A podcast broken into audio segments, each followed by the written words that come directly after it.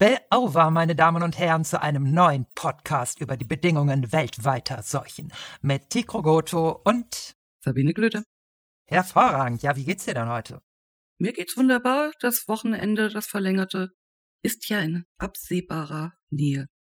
Ich trinke ja manchmal einen verlängerten Espresso mit Hafermilch verlängert. Das nennt man dann Cortado. Mhm. Ja. Auguste Rodin. Ich hoffe, ich habe es richtig ausgesprochen. Klang gut. Dieser bildende Künstler ist ja ganz toll.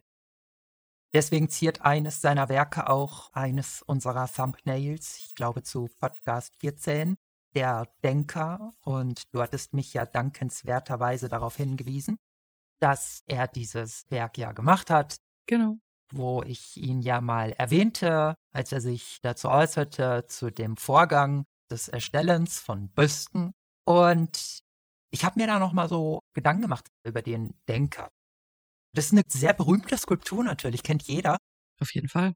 Häufig wird sie dargestellt, das ist dann immer so das Bild, wo Magazine ihre Artikel mit zieren, wenn es um Philosophie geht, zum Beispiel. Der Name ist absolut Programm. Der Denker ist ja wirklich das Sinnbild für den denkenden Menschen inzwischen geworden. Genau. Realsymbol, kann man fast sagen. Und dann habe ich mir ein bisschen gedacht, also eigentlich ist das nicht gerade vorteilhaft, den immer darzustellen, wenn es dann um Philosophie geht sozusagen. Weil, was sehen wir? Eine grübelnde Kümmerexistenz. Sieht er irgendwie aus wie ein Mann von Größe, von Stärke, von Schöpfertum? Wohl kaum. Der ist nicht gerade, sieht er glücklich aus. Und dann ist mir ja untergekommen ein anderes Werk, das ich von Rodin ja noch gar nicht so kannte. Und das ist der sogenannte schreitende Mann. Oha. Da sehen wir eine Skulptur, wir sehen eine, eine, eine Plastik eines Mannes mit stählernem Körper, nicht ganz so vollendet wie Michelangelos David, aber schon sehr formbetont, ohne Kopf. Der hat keinen Kopf, Entschlossen marschiert er vorwärts und Auguste hat sich ja dazu geäußert, wozu braucht man zum Schreiten einen Kopf? Aha. Und ich fand das so auf den Punkt gebracht, denn Rodin hat selber gesagt, der Kopf hätte nur abgelenkt vom eigentlichen Vorgang. also der hätte letztlich nur die Aufmerksamkeit weggeleitet von den wesentlichen Elementen, das Schreiten, das Vorwärtsschreiten, die Ausführung. Ne? Folge 14. Das passt ja wirklich fantastisch in unser Gedanken über das Bewusstsein oder die Suche nach dem Bewusstsein. Ganz genau. Also der Kopf lenkt in dem Fall ab vom Wesentlichen, so wie das Bewusstsein ablenkt von der Ausführung. Und das ist ja wunderbar, dieser Plastik, auch die Tatsache betreffend, er hat das ein paar Jahre später gemacht, sozusagen sich entwickelt vom Denker, den er schon als nicht gerade bevorzugte Existenzform dann dargestellt hat, hin zum Wesentlichen, zu dem, worum es eigentlich geht, der Handlung, der Tat, der Verkörperung im eminenten Sinne. Handeln ist der einzige Weg, er hat sich auch öfter zum Torso geäußert und dass der Torso alles Wesentliche zu enthalten vermag. Also die Hinzufügung von Armen und Beinen hätten da auch nur abgelenkt. Hier ist es der Kopf, der abgelenkt hätte. Und die Vollständigkeit ist interessant. Was glauben wir Menschen, wann sind wir vollständig? Wann sind wir vollständig Mensch? Zum Beispiel, wenn wir voll bewusst sind, voll wach. Mhm. Was wir hier machen, ist, wir verwechseln vollständig mit ganz und gar. Alle dazugehörigen Teile aufweisend. Komplett sein. Aber Vollständigkeit im Sinne Rodins bedeutet eigentlich, alle für die eigene Bestimmung nötigen Teile beisammen zu haben. Und was würde denn mehr von unserer Bestimmung abhalten, von der Verkörperung, der Ausführung, der Wirklichkeit, der Wirkung, als in unserem Fall das, was wir besprechen, das Bewusstsein. Also bei Rodin ist es der Kopf, der dafür metaphorisch steht. Es wäre aber auch eine gute Erklärung für die nicht ablenkende gute Statur beim Denker. Dafür, dass beim Denker der Fokus dann wirklich auf dem Kopf, der in der Hand stützt, liegt und nicht abgelenkt wird von jetzt einem perfekt ausgebildeten Körper. Aber wie erscheint uns denn der Denker? in sich gekehrt, fast niedergeschlagen, als ein schweres Gemüt vom körperlichen Ausdruck her. Er erscheint uns ja eigentlich als eine hautverkapselte Bewusstheit, die durch ihr Krübeln weder sich selbst noch die Welt gewinnt, die er vorfindet. Wir haben beim Denker das, was er durch seine übertriebene Bewusstheit erzielt, eher so ein bruchstückhaftes Dasein. Eigentlich weniger Vollständigkeit. Obwohl hier nichts weggelassen wurde. Das komplette Körper als Plastik zur Darstellung gebracht. Also wir erlangen Vollständigkeit möglicherweise, das wäre eine Hypothese, eher durch Weglassen als durch Hinzufügen. Also Rodot hat das so gesehen. FM Alexander, den habe ich auch schon mal erwähnt, ne? wenn wir aufhören, das Falsche zu tun, geschieht das Richtige von selbst. Also es ist sozusagen das Weglassen. Ja. Der schreitende Mann erlangt kopflos existenzielle Vollständigkeit. Er dringt zu seiner Bestimmung, zur Ganzheit, zur Vollendung vor durch Weglassung. Das ist beim Denker nicht der Fall. Spannender Fund auf jeden Fall. Wenn wir uns jetzt heute mit dem Bewusstsein weiter beschäftigen. Wir beschäftigen uns weiter mit dem Bewusstsein. Das wäre ja, glaube ich, dann Irrtum Nummer 6, was als nächstes kommt. Und zwar, Bewusstsein ist nicht notwendig zum Lernen.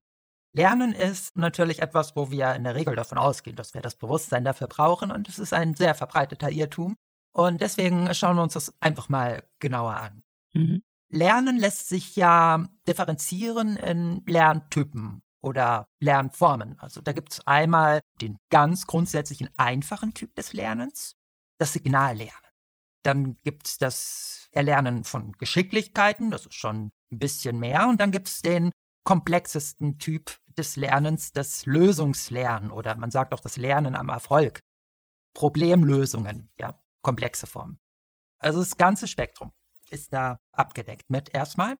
Wobei es natürlich ganz viele verschiedene Begriffe dann immer dafür gibt, das explizites Lernen, implizites Lernen und so weiter. Signallernen, das können wir kurz machen, das ist im Grunde klassische Konditionierung nach Pavlov. Kennt jeder.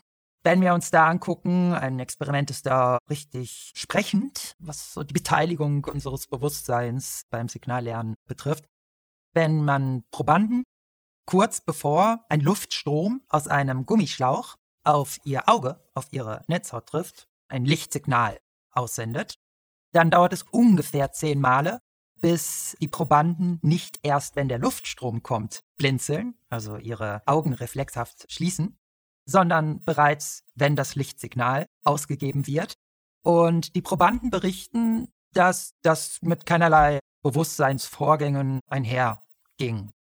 Und noch interessanter ist, dass sobald sie versuchten, bewusst zu blinzeln, ihnen das nicht mehr gelang. Also das hat dann diesen Lernerfolg sozusagen behindert. Also auch hier haben wir bei dieser ganz einfachen Form des Lernens erstmal keinerlei bewusste Beteiligung. Und sobald wir das Bewusstsein beteiligen, behindern wir eher unseren Lernerfolg. Das hatten wir ja schon bei dem ersten Irrtum auch, dass das Handeln durch das Bewusstsein blockiert wird. Richtig, genau. Die Ausführung, das war ja der dritte Irrtum, Folge 14. Und dieses assoziative Lernen, so nennt man das auch, also nicht intentionales Lernen, das haben wir im Alltag ständig. Mal ein Beispiel aus meinem eigenen Leben. Also ich habe Japanisch mal angefangen zu lernen, also an der FU. Ich habe dann an der HU aber noch studiert gehabt und tausend andere Sachen gemacht, dass mir das zu viel wurde. Aber natürlich bedurfte es da des Bewusstseins, insofern ich mich im Vorfeld bewusst entschlossen habe, das jetzt zu lernen. Mhm. Ich habe mich ausgerichtet, geistig, kann man auch sagen. Mich bereit gemacht. Aber der Lernvorgang selbst, der lief eigentlich relativ automatisch ab. Da musste ich nicht permanent bewusst sein. Es ist sogar eher hinderlich gewesen. Wenn ich allzu bewusst war, dann tauchten Selbstzweifel auf. Also Tigro, Japanisch, das ist natürlich schon ziemlich schwierig. Du kannst ja noch nicht mal richtig Französisch sprechen. Jetzt willst du Japanisch lernen und sowas. Mhm. Sowas verhindert dann eher den Lernerfolg. Eine interessante Studie. Probanden, denen man bestimmte Musikstücke vorgespielt hat, indes sie etwas Schmackhaftes gegessen haben. Denen wurde das natürlich vorher nicht gesagt, was das Ziel des Experiments war. Und dabei wurde der Befund gemacht, dass den Probanden gewisse Musikstücke mit der Zeit immer besser gefielen, wenn sie währenddessen etwas Schmackhaftes gegessen haben. Das ist so eine assoziative Form des Lernens. Mhm. Allerdings, und das ist da entscheidend, nicht, wenn sie Bescheid wussten. Wenn sie darüber Bescheid wussten, dass das auf diese Weise sie beeinflusst, diese Kombination, kam es zur Abwehrhandlung. Dann fand diese Assoziation nicht statt. Dann fanden sie nicht zunehmend Gefallen sozusagen an dem Musikstück.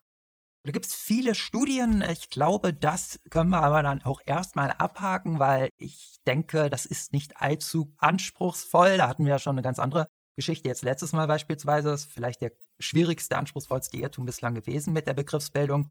Auf jeden Fall. Geschicklichkeiten. Das Erlernen von Geschicklichkeiten, ja. Wenn du dir jetzt mal oder wenn ich mir jetzt mal in meiner linken Hand und in meiner rechten Hand jeweils eine Zitrone nehme. Mhm. Kannst auch was anderes nehmen, kannst auch Münzen nehmen oder so. Aber bei mir gerne Zitronen mit der Aufgabe verbunden, mir diese Zitronen über Kreuz in die jeweils andere Hand zu werfen. Dann dauert es ungefähr zehnmal, bis ich den Vorgang beherrsche. Am Anfang fallen sie mir vielleicht nur runter, ich krieg's nicht richtig hin, aber das dauert zehn, zwölf Mal ungefähr, gibt auch viele Experimente dazu. Nachdem ja die Experimente auch dazu bereits bekannt waren, war ich aber dann doch schon verblüfft. Ich bin nicht wirklich bewusst beteiligt gewesen, als ich das dann mit der Zeit immer besser konnte und sich der Lernerfolg allmählich einstellte nach ungefähr zehn Versuchen, sondern das schien so, als würde mir dieses Lernen von irgendwoher abgenommen. Dieser Lernerfolg stellte sich vielmehr auf organischem Wege statt auf bewusstem Wege ein. Mein Bewusstsein war mehr wie so ein Zuschauer. Ich habe mir die Zitronen immer dann so über Kreuz zugeworfen, immer versucht dann wieder aufzufangen und das ging dann immer besser und mein Bewusstsein war wie so ein Zuschauer, der hat so, so geguckt gab es auch ein paar Momente, da war ich dann nochmal am Anfang sehr stark bewusst beobachten und hat sofort runtergefallen. Natürlich konnte, bin überhaupt nicht vorangekommen dann. Da war auch wieder das Bewusstsein wirklich das Hindernis für Lernen und nicht die Bedingung für Lernen. Mhm. Und das kann man auch noch komplexer machen, wenn wir jetzt zum Beispiel, gibt es auch eine interessante Studie dazu, Probanden, die mit der Tastatur umgehen, dort was schreiben, aber nicht bewusst gemerkt haben, wie sie mit der Zeit ihre Fähigkeiten, mit der Tastatur umzugehen, immer weiter verbessert haben. Das war ihnen nicht bewusst. Das war ein organisches Ereignis, das umso besser, umso reibungsloser, umso flüssiger und umso schneller ablief, je weniger bewusst sie waren. Interessant ist allerdings auch, und das wäre da zu betonen, das könnte jeder aus seinem eigenen Leben, lernen. Ist so ein bisschen ambivalent konnotiert. Einerseits das Leben, ja, andererseits anstrengend oft. Ja, wann eigentlich? Wann empfinden wir Lernen als anstrengend? Wenn wir es bewusst tun müssen. Wenn wir uns allzu bewusst darüber sind, dass das jetzt Lernen ist. Julian James, wir haben es ja mal erwähnt in einer Folge. Wann konnte er sich dem Klavierspiel am besten hingeben und alles lief quasi automatisch ab? Sowohl in der Erfindung neuer Themen als auch was die Koordination betrifft. Wenn er sich des Klavierspiels nicht als eine geforderte Leistung bewusst war wir machen uns das Leben unsagbar einfacher, wenn wir aufhören, uns der Dinge, die uns wichtig sind, dass wir sie arbeiten, nicht ständig als eine geforderte Leistung uns bewusst zu machen. Dass wir uns pushen, jetzt muss ich, jetzt muss ich. Immer so unter dem Glaubenssatz, ich darf nicht glücklich sein, Arbeit darf keinen Spaß machen, so in der Art. Ja, also Sport, haben wir schon erwähnt. Tanzchoreografien erlernen, haben wir auch schon erwähnt aufgefordert, eine bestimmte Leistung zu erbringen und sich der sportlichen oder der Tanzleistung oder der schauspielerischen Leistung bewusst zu sein, also der Bewegungen bewusst und so. Auf den Fuß mehr Fehler. Alle Experimente kommen da zu dem gleichen Ergebnis, immer wiederholt worden, reproduzierbar, signifikant und evident. Also das ist abgesichert, das können wir da festhalten. Das Erlernen von Geschicklichkeiten ist nicht bevorzugt bewusst, wenn es denn erfolgreich ist. Mhm. Im Zen ist es interessant. Dort wird dem Schützen geraten, sich nicht als einen Menschen zu erleben, der einen Bogen hält, die Sehne spannt und sein Ziel sucht, sondern als Verlängerung des Bogens das Bewusstsein eigenen Tuns aufzugeben, bis die Sehne sich von selbst spannt und der Bogen selbst sein Ziel sucht. Lösungslernen. Jetzt wird's spannend. Ah. Also Lösungslernen, explizites Lernen, das ist der komplexeste aller Lerntypen. Also spätestens hier muss man doch sagen, das Bewusstsein, das ist doch schon wichtig.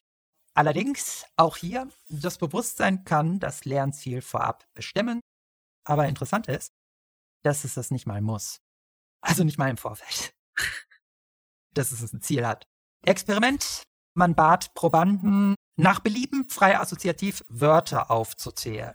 Der Versuchsleiter notiert jedes Wort aufmerksam. Mhm. Allerdings reagiert er bei einer bestimmten Wortklasse, beispielsweise Pluralsubstantive, immer mit einem freundlichen Mhm oder er lächelt oder er wiederholt das Wort wohlwollend, indes er es notiert. Also reagiert auf eine bestimmte Wortklasse bei all den verschiedenen assoziierten Wörtern, die dann aufgezählt werden vom Probanden, positiv. Der Effekt, man kann sich's denken, der Proband, und das ist bei allen Probanden der Fall gewesen, das scheint ein Gesetz zu sein, fangen dann an, immer mehr Wörter dieser Wortklasse aufzuzählen, ohne dass sie sich auch nur im geringsten darüber bewusst sind, dass sie hier gerade versuchen, ein Problem zu lösen oder ein Ziel zu erreichen, nämlich eine verstärkte Sympathie sozusagen. Kein Proband wusste, dass er das tut, dass er hier gerade aktiv Lösungslernen vollzieht. Diese Wörter sind den Probanden auch immer spontan eingefallen, also sie haben nicht unter bewusster Zutat irgendeine Anstrengung vollzogen, sondern die sind dann einfach so aufgetaucht und wurden dann genannt. Wie gesagt, das war eine freie Assoziation, es gab keine Vorgabe.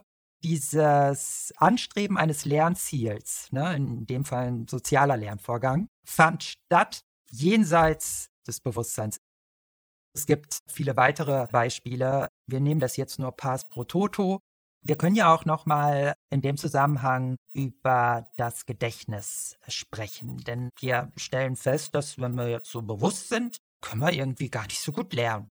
Können wir uns irgendwie die Sachen nicht so einprägen? Das jetzt so Hindernis. Wir sind da jetzt mit den drei Lerntypen ja schon in die Richtung gekommen. Das scheint offenbar so zu sein. Und da gibt es dann nochmal genaue Untersuchungen zu dem, was da so im hippocampalen und kortikalen Bereich passiert, wenn man sich allzu bewusst ist, also dieses aktive, bewusste, wachbewusste sich merken wollen betreibt, es tatsächlich so ist, und da gibt es neurowissenschaftliche Untersuchungen zu, verhindert wird, dass sich die Lerninhalte in das Langzeitgedächtnis entsprechend einspeichern.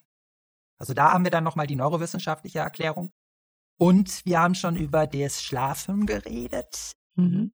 Das ist ja sogar so, dass wir im Tiefschlaf, also bei maximalem Fehlen von Bewusstheit, uns lexikalisch semantische Assoziationen besser in unser Gedächtnis einprägen können, als wenn wir wach sind. Also auch Wörter beispielsweise.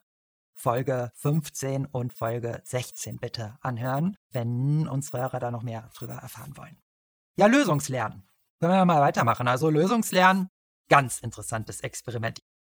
Probanden, denen man erklärt hat, es ginge bei diesem Experiment um die Auswirkungen von Lärm während einer Musikdarbietung. Vier Elektronen an den Körper angebracht, allerdings nur eine davon war echt, die am kleinen Daumenmuskel. Elektrode, die diese Muskelbewegungen registriert hat, die so subtil waren, dass sie weit unter der Schwelle der bewussten Wahrnehmung lagen. Die anderen drei Elektroden waren Attrappen, um das besonders sicher zu machen. Ganz glänzendes Experiment. Richtig toll, wie man auf sowas kommt. Naja, also auf jeden Fall, immer wenn diese unbewussten Muskelbewegungen am Daumen, dieser kleinen Daumenmuskel, erfolgten, wurde der Lärm während der Musikdarbietung für äh, 15 äh, Sekunden unterbrochen. Was ist dann passiert? Die Probanden haben mit der Zeit tatsächlich angefangen, den öfter zu bewegen, um auf diese Weise den Lärm immer wieder zu unterbrechen. Die Probanden wussten nicht, worum es geht, die wussten nichts davon, die wussten nicht Bescheid und haben auf diese Weise ein Problem gelöst, nämlich den Lärm unterbunden, ohne jedwede Form von Bewusstsein fand hier ein Lösungslernen statt. Wunderbares ähm, weiteres Experiment, das wieder einmal deutlich macht, Bewusstsein ist auch für explizites Lernen nicht nötig. Und um nochmal das Ganze in übergreifendem Rahmen einzuordnen, das wird sich natürlich, ich habe das schon früher mal gesagt, im früheren Podcast, mhm. wir werden unsere ökologischen Probleme nicht lösen, wenn wir andauernd mit unserem bewussten Verstand, unserer bewussten Verstandestätigkeit versuchen, alles zu antizipieren. Wir müssen erst handeln, Und dann werden die Lösungen auftauchen. Dann werden wir wissen, wie wir das mit den erneuerbaren Energien machen und wie wir die wirtschaftlichen Systeme neu gestalten müssen, damit wir aufhören, nichtmenschliche Spezies auszurotten und den Planeten aus den Angeln zu heben und Seuchen zu produzieren in einer gigantischen Maschinerie, die inzwischen ja schon die ganze Welt erfasst, wie wir alle wissen. Aber gleichermaßen ist es natürlich trotzdem wichtig, dass wir auch einfach mal diesen Punkt in unserem Leben erreichen, indem wir sagen, stopp, halt, was mache ich, was machen wir hier eigentlich? Also, dass wir uns bewusst werden, dass wir falsch handeln. Dazu werden wir noch kommen. Mhm. Ich werde gleich noch darauf zurückkommen. Wir haben auf jeden Fall jetzt erstmal festzustellen, dass es gibt keine Form des Lernens, keine, die des Bewusstseins bedarf. Da liegen schlagende Beweise für vor. Sogar Sequenzlernen. Also zum Beispiel den logischen Verlauf einer Geschichte erfassen. Gibt es Experimente zu? Oder Rezepte ausführen beim Kochen. Gibt es Experimente zu? Wir haben ja auch mal beim Koch geredet im Zusammenhang mit Somnambulismus. Ja. Die Reihenfolge, die richtige beim Ausführen mechanischer Handlungen, also Verhaltenssequenzen. Sogar das ist möglich. Soziales Lernen, wir waren ja schon ein bisschen darauf, da gibt es viele Beispiele, unbewusst Probleme lösen im sozialen Bereich. Die Werbeindustrie bedient sich ja auch dieses unbewussten Lernens gerne, man nennt das Nudging. Wir haben im Zusammenhang mit der Werbung für Tierprodukte auch schon darüber gesprochen, also wenn es dann darum geht, es auf eine bestimmte Weise zu präsentieren. Da gibt es eine interessante, ja, eigentlich naheliegende, naheliegende Befürchtung vieler Leute, die davon erfahren, wie systematisch das betrieben wird, nämlich über Gebühr manipuliert zu werden. Dass wir da in eine Richtung getrieben werden, mit der wir eigentlich nicht einverstanden sind. Durch dieses Nudging, dieses unbewusste Beeinflussen, um uns dazu zu bringen, irgendwelche Produkte zu kaufen. Deswegen muss Werbung ja kenntlich gemacht werden. ja. Also wenn du etwas als Werbung kennzeichnest, damit ist noch gar nichts gewonnen. Man müsste, um den Prozess zu unterbrechen, die Mechanismen offenlegen, mit denen man die Kunden erreichen möchte. Sonst kommt das gleich nur in eine weitere Schublade. Aber der Punkt ist jetzt, worauf ich raus wollte mit dem Nudging, gibt es auch sehr viel Untersuchungen zu, dass es ist nicht möglich, durch Nudging Menschen dazu zu verleiten, etwas zu tun, was sie eigentlich nicht wollen. Das ist auch länger schon aus dem neurolinguistischen Programmieren bekannt. Du kannst Menschen nicht dazu verleiten, etwas zu tun, was gegen ihren Willen ist. Du kannst sie in eine bestimmte Richtung stupsen, aber nur, wenn dafür bereits eine gewisse Offenheit besteht. Andersrum ist es ja das wird den meisten klar sein, eher so, dass wir etwas tun, was wir eigentlich nicht wollen, etwas gegen unseren eigenen Willen tun, wenn wir uns allzu bewusst sind. Womit fangen wir dann an? Wir fangen damit an, Drogen zu nehmen, Zigaretten zu rauchen.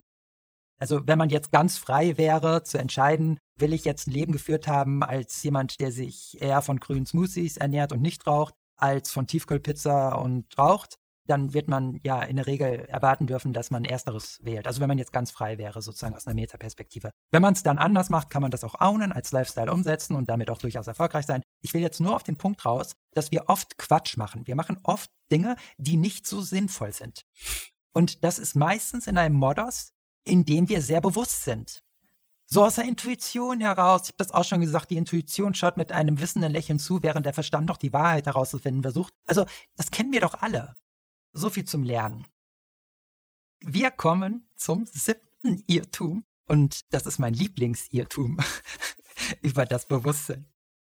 Um es mit Elden Ring zu sagen, wir dringen jetzt in den Dungeon vor mit den besonders starken Bossgegnern, wo wir nicht über die Minimap schnell reisen können, sozusagen abhauen können. Das Bewusstsein ist nicht notwendig zum Denken. Jetzt wird's anspruchsvoll, wenn wir denken. Das ist ja auch unser Menschenbild. Geht ja niemand davon aus, dass das nicht bewusst erfolgt, das Denken. Hm. Gut, wir müssen uns daran tasten. Also erstmal denken, darunter verstehen wir Denken an etwas oder das Nachdenken über etwas. Das meine ich jetzt, wenn ich sage Denken. Ne? Und ich kann nicht verhehlen, dass mir die Gedanken zuweilen zufliegen, wie die Schweine im Schlachthaus. Also ich würde mich auch als durchaus gedankenvollen Menschen bezeichnen. So, ne? Also ist jetzt keine Absage ans Denken. Worin besteht Denken? Müssen wir jetzt erstmal differenzieren, wie bei den Lerntypen. Denken vollzieht sich neben der Begriffsbildung, Folge 16, und dem Problemlösen, das haben wir eben besprochen, wesentlich im Urteilen, und dem Schlussfolgern. Das heißt, ein Denkvollzug, der zu einem bestimmten Ergebnis führt, dem man dann das Prädikat falsch oder richtig zuschreiben kann. Wahr oder unwahr. Mhm. Das verleiht dem Denken Urteilscharakter. Also wenn ich jetzt zum Beispiel sage, ich aß gestern eine Avocado oder ich werde morgen durch Charlottenburg spazieren, dann ist das ein Satz, eine propositionale, bedeutungsbezogene Aussage, die entweder richtig oder falsch sein kann. Und zwar im Sinne des Urteils.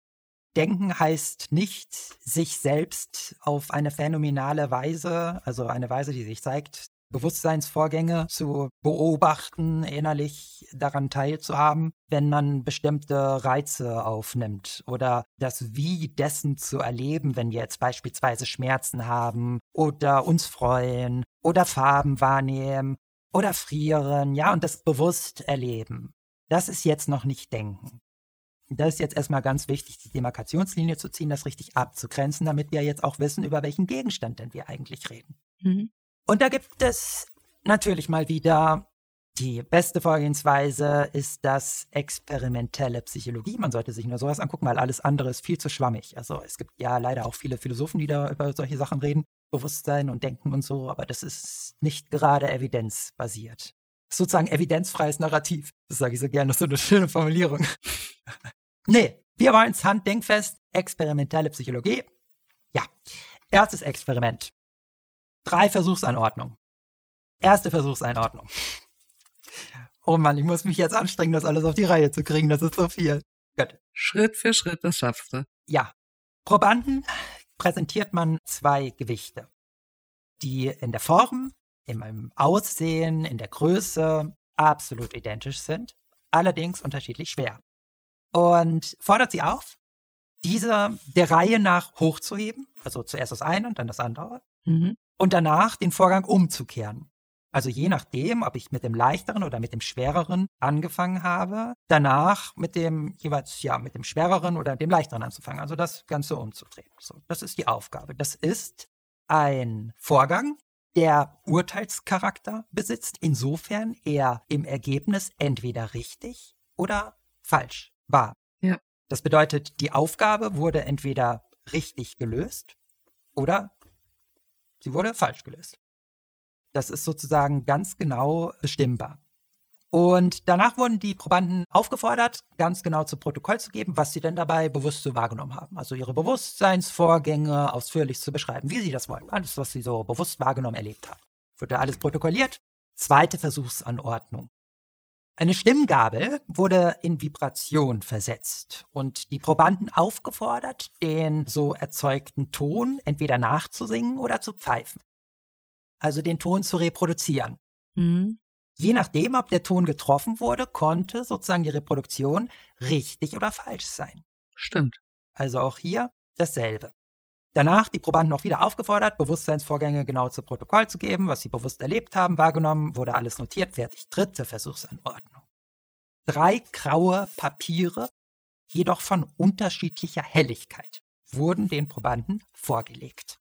Mit der Aufforderung, ihren Blick über alle drei Papiere wandern zu lassen und zum Schluss das hellste der drei Papiere für einige Sekunden zu fixieren. Auch ein Vorgang, der ganz genau beobachtet werden konnte, wo man ganz genau bestimmen konnte, wurde er richtig oder falsch vollzogen, also auch Urteilscharakter hier gegeben. Mhm. Das wurde ebenfalls, wie die anderen Versuchsanordnungen, auch mehrmals ausgeführt, ne, bei der Stimmgabel mit verschiedenen Tönen, bei dem Gewicht mit verschiedenen Gewichten und hier Papiere von unterschiedlicher Helligkeit.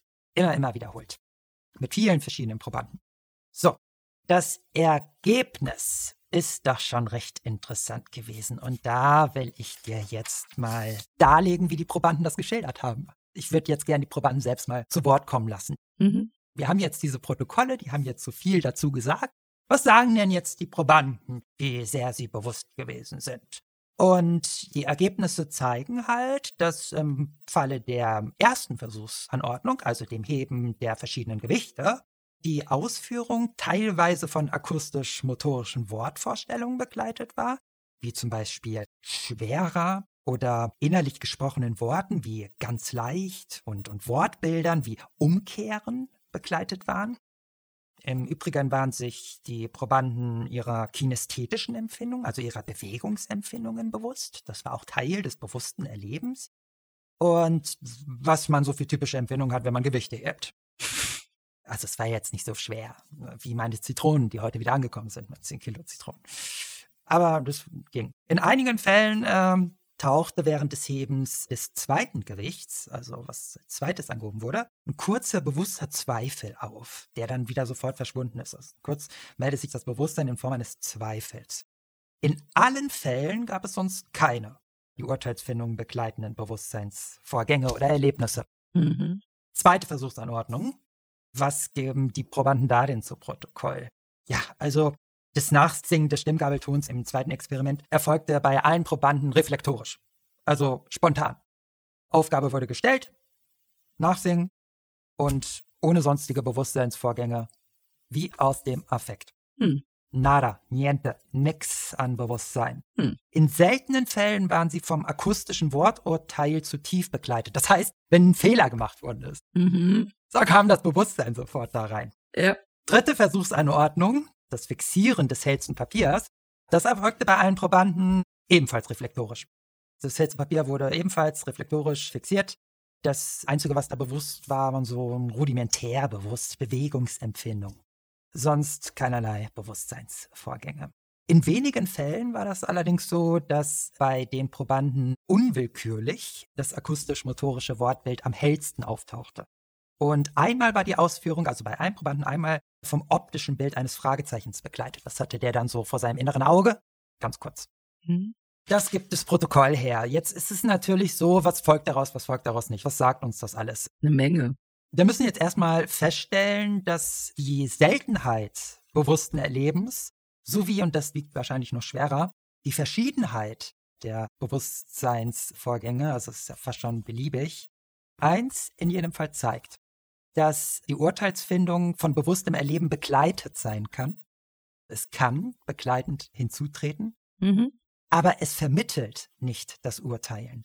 Das heißt, es ist dafür nicht konstitutiv, es ist keine Bedingung dafür. Es kann auch völlig fehlen, wie bei zahlreichen, den meisten Probanden ja auch der Fall. Das bedeutet, das Bewusstsein ist akzidentiell. Wieder so ein Fremdwort. Also es ist, es ist überflüssig, es, ist, es kommt hinzu, es ist aber nicht nötig. Es ist keine Bedingung. Und die Probanden berichten, dass ihnen die Lösung wie von selbst erschien. Es ist so aufblitzte.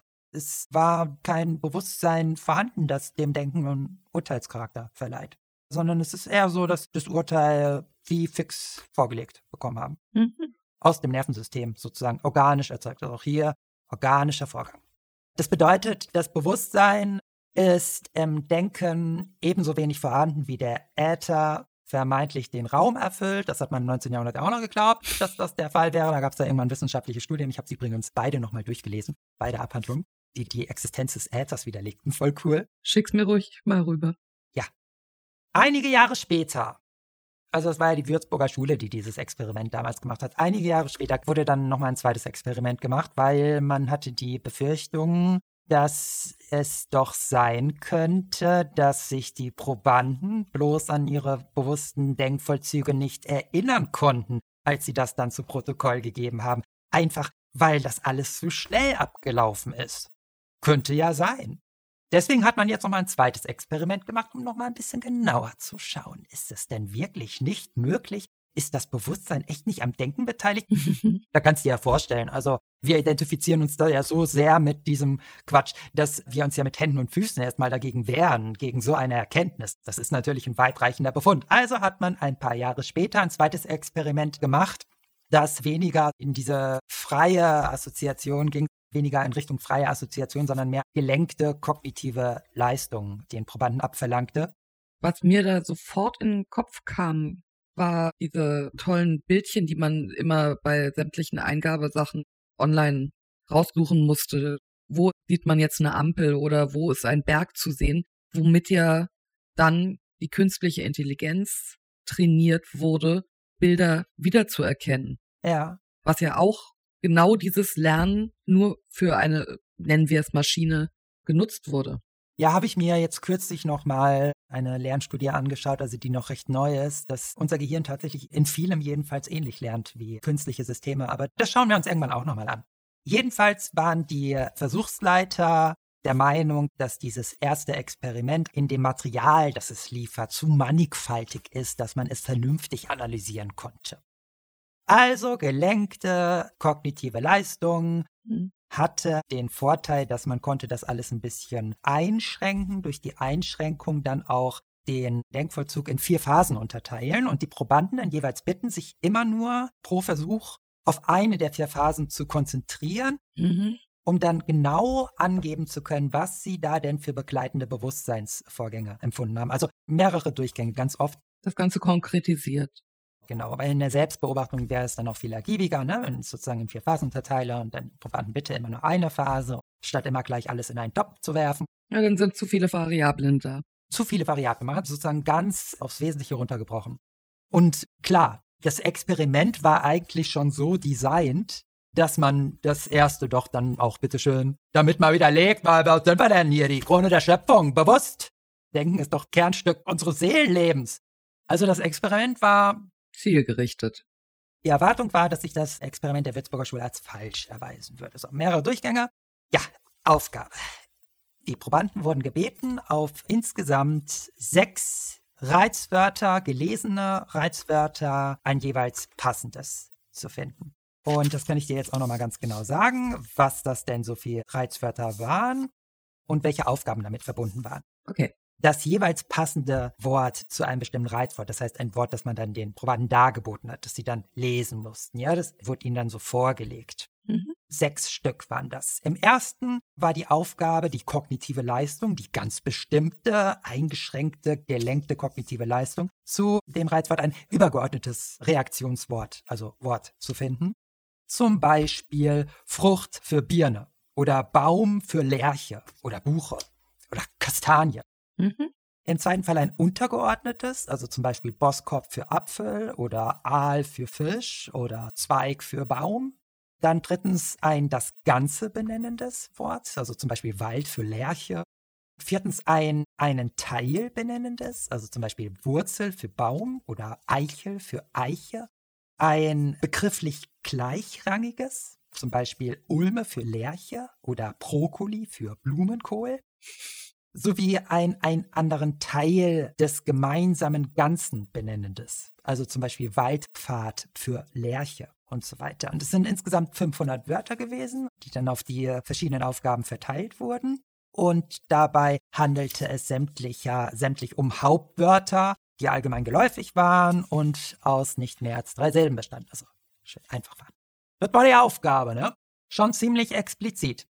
So, diese Denkvollzüge, die dann zur Bewältigung der Aufgabe nötig waren, kognitive Leistung, die wurde halt in vier Phasen unterteilt.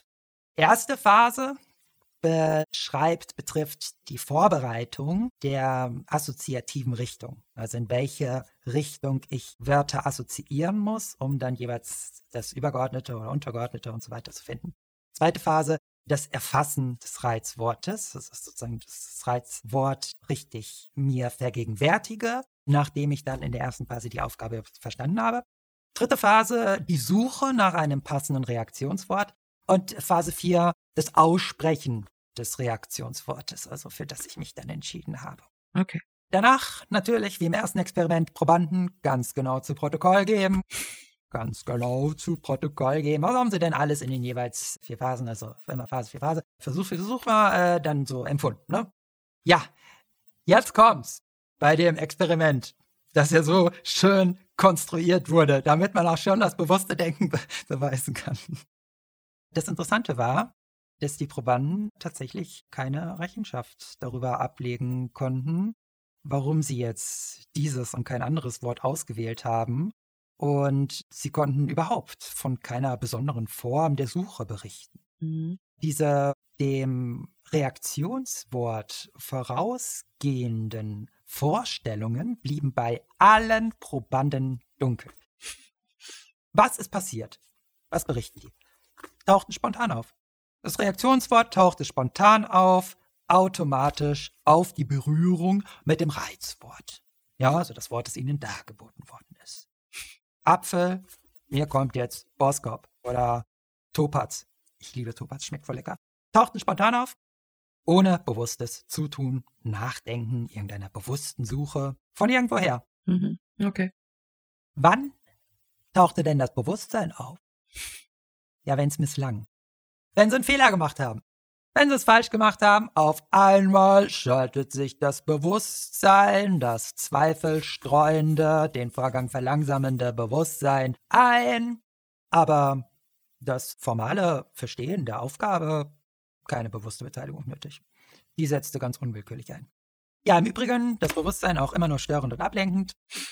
Und uns sagt das etwas ganz Bestimmtes jetzt, ne? Also auch jetzt die Frage wieder, was folgt daraus, was folgt daraus nicht. Ja, so einiges. Daraus folgt, du kannst maximal Bewusstsein, also einen wirklich hohen Grad an Bewusstheit aufweisen und trotzdem vermag das Denkergebnis, die Urteilsfindung miserabel ausfallen. Das Bewusstsein, das fügt da nicht zu. Das ist irgendwie überflüssig. Ist natürlich eine Überraschung gewesen. Auch hier ist wesentlich Aufgabe des Bewusstseins, sich im Vorfeld des Denkens auszurichten. Das ist auch etwas, das ich selber immer wieder erfahren habe. Ich habe es eben schon berichtet. Also mir beispielsweise vor meiner Performance Notizen zu machen und während des Vorgangs dann zu improvisieren. Und dann geht es schneller, dann kommt das alles, taucht auf, wird mir vorgelegt. Das Denken ist dann im Fluss. Also nicht nur die Ausführung, die wir bereits besprochen haben, sondern auch der Denkvollzug. Also es geht hier für den Denkvollzug dasselbe wie für den Handlungsvollzug. Das Bewusstsein ist störend es ist so, dass dann auch bei dem Experiment nochmal sehr genau die Geschwindigkeit untersucht worden ist, mit der die Probanden die Aufgabe gelöst haben. Und dort wurde dann auch festgestellt, dass die erfolgreichsten Probanden, die die wenigste Zeit gebraucht haben, jene waren, bei denen das Bewusstsein nicht einmal kurz irgendwie auftauchte, also die da am wenigsten bewusste Beteiligung berichten konnten. Und dass je häufiger es zu diesen Unterbrechungen kam aufgrund des Bewusstseins, desto länger dauerte es. Hm. Desto länger dauerte es auch. Wie bei den Sportlern, über die wir schon geredet haben, auch hier, das Denken wird hier ein schnelles, wenn wir aufhören, die ganze Zeit da bewusst zu sterben. Also, anders formuliert, Bewusstsein ist nicht Arbeitsplatz des Denkens des Urteilens, des Problemlösens. Das Bewusstsein bringt das Denken in Stottern. Ich finde ganz spannend, dass man an diesem Experiment auch die inzwischen sehr populär gewordene Forderung nach einer positiveren Fehlerkultur verstehen kann. Denn wenn wir Fehler machen, wenn wir bewusst sind, dann ist natürlich auch klar, dass wir damit positiver umgehen sollten. Ich würde gerne nochmal genauer auf die Protokolle schauen mit dir. Mhm. Vom zweiten Experiment jetzt. Was geben denn die Probanden alles an? Die sagen jetzt, taucht spontan auf das Wort, wird ihnen irgendwie automatisch dargeboten und sie können nicht wirklich Rechenschaft darüber ablegen, warum sie das Wort ausgesucht haben oder von irgendeiner besonderen Suche berichten. Und das Bewusstsein taucht erst dann auf, wenn das Verständnis des Wortes bereits verzogen war und die Antwort auch bereits gefunden worden ist. Also die Probanden schildern mit so Sätzen den Vorgang wie, ich weiß schon, was ich zu sagen habe. Oder ich weiß, was ich will. Ich hatte den Eindruck eines gewissen Zwanges, als wenn ich vorher wusste, was zu sagen wäre. Die volle Bedeutung des Wortes war schon bei der bloßen optischen Wahrnehmung da. Es ist nicht zu Bewusstsein gekommen, dass ich das Wort ausgesprochen hatte oder dass die Bedeutung in irgendwelcher Vorstellung explizit gegenwärtig war. Oder die Wörter kommen als etwas Selbstständiges, was mich betrifft, Fremdes. Auch eine bemerkenswerte Aussage. Tiefgründig. Nur selten habe ich das Bewusstsein einer Richtung dorthin. Das Wort kommt unerwartet mit einem Bewusstsein der Richtigkeit, wenn es ausgesprochen wird. Ich weiß, was kommt. Ich weiß den untergeordneten Begriff schon. Hier wird im Grunde gesagt, der Denkvollzug ist, wenn ich bewusst bin, schon gemacht ich bin sozusagen hier auch Zuschauer, ich nehme das dann so entgegen, wird mir abgenommen, der Vorgang, ich empfange nur das Ergebnis. Ich habe das selber aus der eigenen Erfahrung, Mine, ganz oft, weißt du, ich sage das ja nicht so gerne, aber jetzt nach dem Experiment. Tu es einfach. Ich denke oft nach in der bewussten Introspektion. Ne? Wenn ich jetzt zum Beispiel mein Buch schreibe, ich führe auch oft Selbstgespräche und dann spreche ich so vor mir her Das ist ja nur bei Akademikern erlaubt, dass die laute Selbstgespräche führen dürfen, ohne als pathologisch zu gelten. Da ist es ganz oft so, dass ich spreche und im Nachhinein, wenn es zu Ende ist, steigen mir nochmal so die Laute zu Bewusstsein und ich werde mir dann erst nachträglich darüber klar, was ich da jetzt gerade eigentlich gesagt habe. Und dann denke ich mir so, wow, hey, das war echt ein interessanter Gedanke. Also das Bewusstsein fängt da an, wo das Denken aufhört und umgekehrt. Das wird mir alles so vorgelegt. Also es taucht dann so auf. Und dann muss ich es halt umsetzen. Die äh, Probanden beschreiben das Aussprechen des Wortes als ziemlich automatisch, kam von selbst, kam überraschend, zwangsweise, unwillkürlich, mit einer großen Erleichterung und so weiter. Das ist das, was die zu Protokoll gegeben haben. Ganz faszinierend, da sind so richtig tolle Sachen dabei. Ja, zweites Experiment ist doch schon sehr vielsagend. Das nötige Wort zur Lösung der Aufgabe lag bereits vor war von bewussten Wortvorstellungen nicht begleitet und das Bewusstsein war mehr so Kommentator, wie wenn man einem Sportspiel zuschaute. Stand nicht auf dem Platz. Mhm. Das ist natürlich schon harter Tobak gewesen, jetzt ein Experiment zu machen mit dem Ziel, einen Befund zu widerlegen und dann das erste Experiment noch mehr zu bestätigen dem Befund des Ergebnisses des ersten Experiment ohne das und das wollte. Das war natürlich nicht so, das hat natürlich schon gewisse Befindlichkeiten erzeugt, aber diese, und das muss man Dingen hoch, und da bin ich übrigens, da finde ich frühes 20. Ende 19. Jahrhundert, habe ich Hochachtung vor der Wissenschaft, insofern das wissenschaftliche Credo mit viel mehr Pathos noch verfolgt wurde. Das heißt, das war für Wissenschaftler eine Frage der Ehre, korrekt und nicht tendenziös Wissenschaft zu betreiben. Das gibt es heute nur noch selten Allerdings haben wir heute andere Vorteile. Also ich will jetzt nicht die moderne Wissenschaft bashen, würde mir nie einfallen. Hm. Aber man hatte von der menschlichen Haltung, die war damals noch kraftvoller. Und das kam diesem Experiment doch sehr zugute, weil diese Versuchsleiter, die Leute, die sich das Experiment ausgedacht haben und es ausführten, die haben das anerkannt. Sie mussten, sie haben gesehen, dass sie das mussten. Sie haben nicht rum dran gedeutet oder bewusstelt. Das ist so ein Wort, das mir vorhin eingefallen ist beim Powernapping. Bewusstelt der Denker von Rodin, der bewusstelt sich zugrunde. Ja, das wissenschaftliche Arbeiten halt, man stellt eine These auf und ist aber aufgeschlossen der Tatsache, dass sie auch widerlegt werden kann.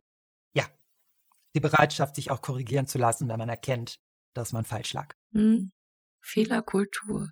Heute fühlen sich Leute eher in ihrer Ehre berührt oder verletzt, wenn sie nicht hartnäckig an ihrer Sicht der Welt festhalten, weil man sich heute zu sehr damit identifiziert. Das haben wir auch schon besprochen. Deswegen ist die Zündschnur ja auch kürzer geworden bei vielen. Naja, also auf jeden Fall Ergebnis.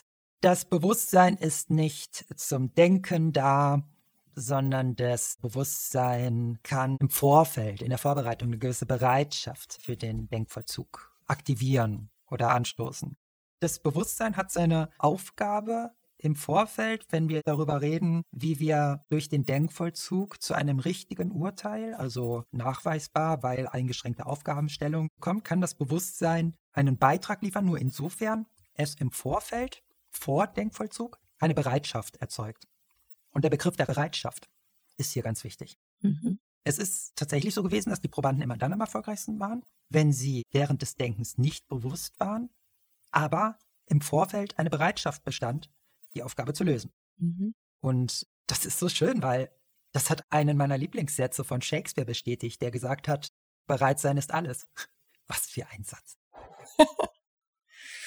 bereit sein ist alles. Ja.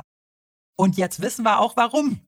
Wissenschaftlich, nicht philosophisches Credo, Weltanschauung, sondern Befund.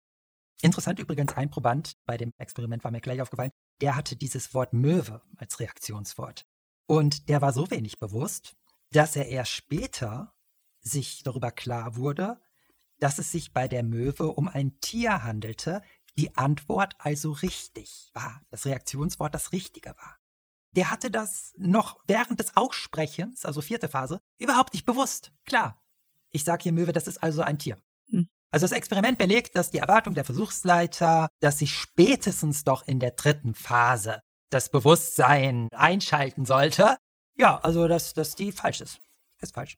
Mhm. Stattdessen erfolgt Denken automatisch, ohne begleitenden Bewusstseinsvorgang, sobald das Reizwort dargeboten worden ist. Das heißt, man denkt sich etwas noch bevor man weiß, was man sich da denkt.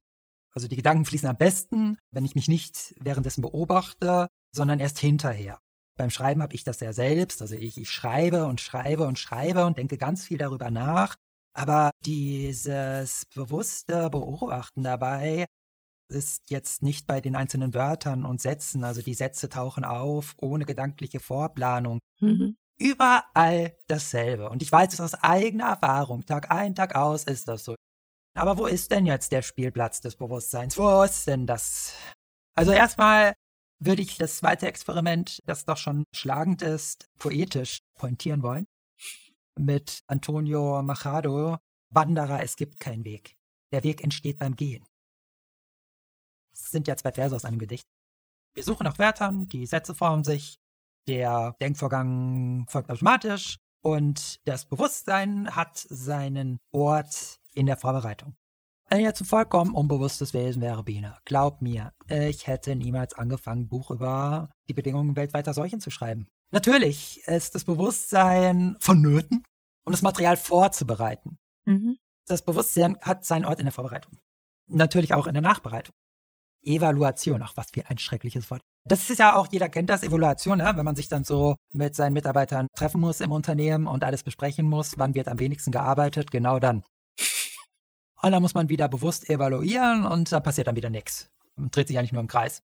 Also auf jeden Fall muss das ja nicht so sein. Ich kann ja auch produktiv Vermöge meines bewussten Bewertens dessen, was ich da so an Denkergebnisse produziert habe, an Lösungen oder die Urteile, zu denen ich gefunden habe, resetten sozusagen. Ich kann mich neu ausrichten und kann jetzt zum Beispiel sagen, okay, das habe ich jetzt so und so gemacht. Als nächstes muss ich jetzt nochmal ein Kapitel über Fledermäuse schreiben oder sowas.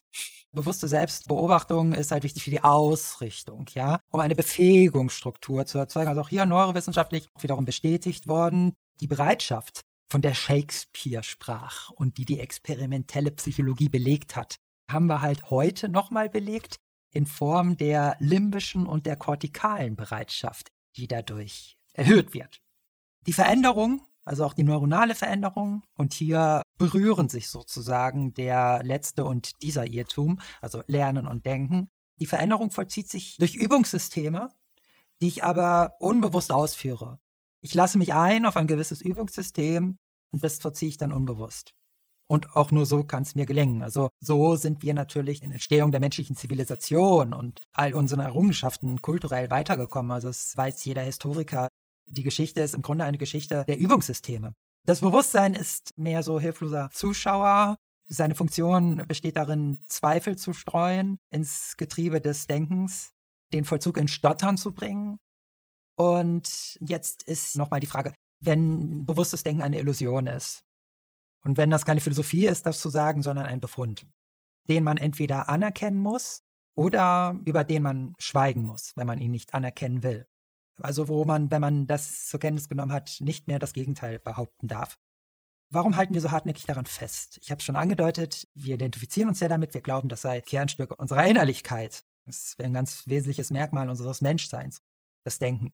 Zum Schluss will ich gerne nochmal wiederholen, beziehungsweise nochmal anders draufschauen, denken, was ist das eigentlich, nachdem wir das jetzt alles wissen? Der Gedanke. Ja, nehmen wir mal den Gedanken als einen Gegenstand. Ich habe schon gesagt, also Gedanken sind propositionaler, also bedeutungsbezogene Ereignisse, die episodisch auftauchen, also nicht persistent, die sozusagen eine gewisse Abgrenzung haben zu Nichtdenken und die amodal sind, also sozusagen nicht sensorisch. Es ist nicht dasselbe wie, habe ich eben schon gesagt, zu frieren oder sich zu freuen oder Schmerzen bewusst zu erleben. Sie sind nicht sensorisch. Mhm. Also das nennt man dann amodal. Wenn wir uns beispielsweise fragen, ob etwas der Fall ist, dann denken wir. Oder wenn wir darüber urteilen, dass etwas der Fall ist, dann sind das Gedanken. Das verstehen wir unter Gedanken. Gedanken sind keine sinnlichen Ereignisse. Sie lassen sich nicht in Gefühle auflösen. Und sie sind auch nicht dasselbe wie inneres Sprechen. Wenn wir innerlich sprechen, dann können wir damit Gedanken kodieren. Wir können sie metaphorisch zum Ausdruck bringen. Formulieren. Mhm. Aber das innere Sprechen ist nicht der Gedanke selbst. Das ist wichtig zu unterscheiden.